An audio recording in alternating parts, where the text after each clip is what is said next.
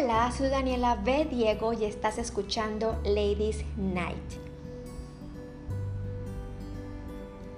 Estoy sentada justamente en el comedor de mi casa, en la mesa blanca, y quiero contarte sobre esta historia que tiene una anécdota que a mí me encanta, pero antes de eso quiero describirte esta mesa para que te la puedas imaginar. Así que cierra tus ojos y, e imagínate esta mesa blanca. Es una mesa blanca bastante grande, la verdad. Es una mesa que mide aproximadamente un metro eh, de cada lado. Sus patas más o menos son de medio metro. Está pintada con un estilo vintage que tiene como toques eh, grises y tiene cuatro sillas de un color verde agua una madera eh, pues dura, fuerte, se ve fuerte, ¿no? Se ve rígida. Entonces es una mesa, la verdad, bastante padre, pero sí un poco amplia. Y esta mesa, a decir verdad, es de mi hermana. Hicimos ahí cambio de comedores porque no cabía en su casa. Así que es un cambio temporal, pero ha estado conmigo ya más o menos unos tres años. Y quiero contarte esta historia porque mi hermana hace un par de semanas escribió eh, en un post esta anécdota que sé que ha tocado su corazón porque siempre la comparte cada vez que tiene la oportunidad de expresarla y por eso quiero compartirte la anécdota de la mesa blanca porque tiene una enseñanza y una historia muy padre. Pues fíjate que hace como unos tres años empezamos a abrir reuniones eh, donde tocábamos temas de chicas.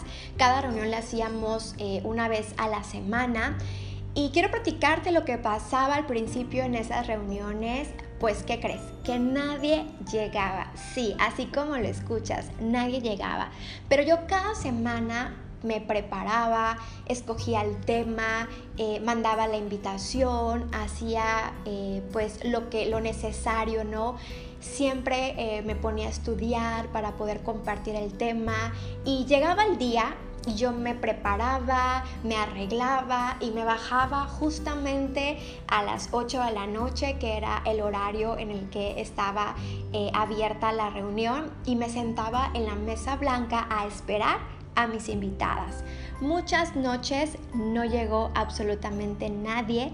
Algunas veces solamente llegó mi hermana porque ella pues vivía conmigo, pero la mayoría de las veces eh, no llegaba nadie.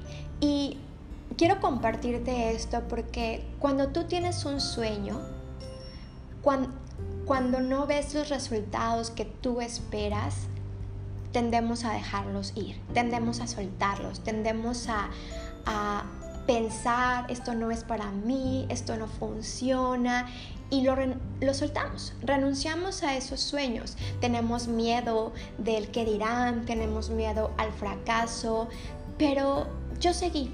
Cada semana seguía haciendo las reuniones, reuniones que había abierto para compartir estos temas al grupo de, mi unidad en, Mary Kay y no llegaban, pero yo seguía preparándome cada mañana, cada día, seguía preparándome en el tema, seguía mandando las invitaciones, seguía diciéndolas hasta que pasaron muchos años, ¿eh? han pasado tres años de verdad y después de ese tiempo empezaron a llegar. Después de ese tiempo el fruto empezó a darse. Y yo quiero decirte que todo tiene un proceso en nuestra vida. Siempre la semilla que tú siembres, la semilla que tú esparzas va a dar fruto. No importa si en el momento que tú comienzas nadie te ve, nadie te escucha, nadie te sigue, tú mantente consistente, mantente disciplinado, hazlo con la excelencia como si estuvieran una o mil personas. No importa cuánta gente te ve, no importa cuánta gente te escuche, no importa incluso si nadie te ve o nadie te escucha. Cuando tú estás obedeciendo lo que Dios ha puesto en tu corazón, necesitas continuar, necesitas seguir, aún cuando no veas ningún resultado. Hace un par de días tomé una masterclass sobre cómo definir tu éxito y me pareció bastante interesante y lo voy a juntar con esta anécdota. ¿Cómo definir el éxito? ¿Cómo has definido tú el éxito? Muchas de nosotros tal vez hemos definido el éxito como cuántos seguidores tenemos, cuántos likes tenemos, cuántas reproducciones tienen nuestros videos, eh, cuánto dinero a lo mejor tienes en tu cuenta, cuántos bienes materiales has acumulado. Y en base a la definición que tú tengas de éxito, va a ser las decisiones que tú vas a tomar durante tu vida. Esa clase me ayudó a entender cómo yo había definido mi éxito desde hace un par de años. Y hoy lo tengo más que claro. Para mí el éxito es poder tener un matrimonio y una familia sólida y poder levantar la vida de las mujeres. Así que hoy puedo decir que soy una mujer exitosa. Puedo decir que mi éxito no depende de cuántas personas me ven o cuántas personas se conectan en mis videos, sino cuántas vidas estamos ayudando. Para mí eso es el éxito. Éxito para mí es poder vivir aquello para lo cual tú fuiste creada. Y yo lo, lo, lo puse en estas dos oraciones o estas dos acciones puntuales que es un matrimonio y una familia sólida, aunque el día de hoy yo estoy soltera, para mí eso es éxito en mi vida. Así que hoy por hoy estoy tomando decisiones que me permitan ser y tener ese matrimonio y esa familia sólida.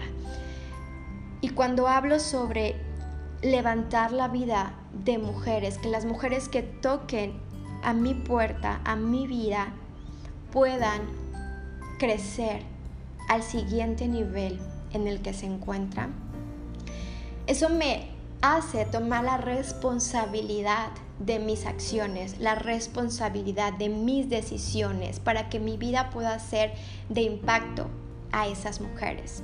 Así que yo hoy te preguntaría, ¿cómo tú has definido el éxito? ¿Qué es para ti el éxito? A veces me preguntan y me dicen, oye, me impacta cuando te veía hablar en un video y nadie te escuchaba. Y hoy te escuchan. Y, la verdad cuando pienso en esos comentarios y digo, wow, sí, porque la verdad es que no lo hacía para que la gente me escuchara. No lo hacía para ver cuántas reproducciones tenía. Y muchas veces mucha gente se frustra. Se frustra cuando no tiene este tipo de reconocimiento porque justamente han identificado su éxito con fama, con reconocimiento, con popularidad. Y, no, no es que sea algo malo, pero no es algo que, que yo estoy buscando. Mi éxito no depende en esas cosas.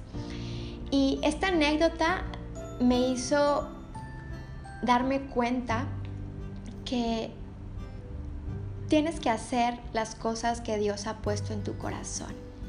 Y cuando tú tienes un sueño de parte de Dios, hay un camino necesario que tienes que recorrer. Hay un camino necesario que tienes que tomar la responsabilidad de caminar. Hay un camino que va a requerir que vivas un proceso que va a requerir que seas constante, que seas consistente, que va a requerir que no sueltes la toalla, que va a requerir también incluso que nadie te vea. Y cuando sea el tiempo, el momento, Dios se encargará de honrarte en el tiempo perfecto. Así que esta es la anécdota de la mesa blanca y cada vez que estoy sentada en esta mesa blanca planeando, pensando, meditando sobre lo que haremos siguiente, me recuerda que tengo que ser persistente. Me recuerda que todo lo que yo siembre tendrá una cosecha.